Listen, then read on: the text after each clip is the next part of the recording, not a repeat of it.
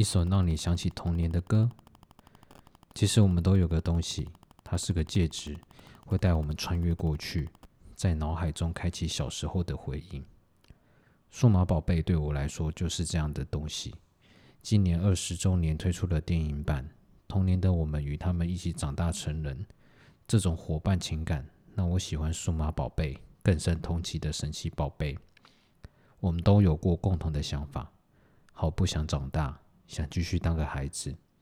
在这部电影中，破题点出这样的问题，与给予了解答。你为什么被选召的孩子都是孩子吗？愿他们有着无限的可能性。这也是为什么动画主角总是小孩来拯救世界的原因吧。Brave Heart 是数码宝贝在怪兽进化时的经典配乐，它总是在我童年沮丧时给我一剂强心针，从无限的可能性中不停做出选择。尽管有时失落，有时懊悔，但我仍然踏步向前迈进，直到现在。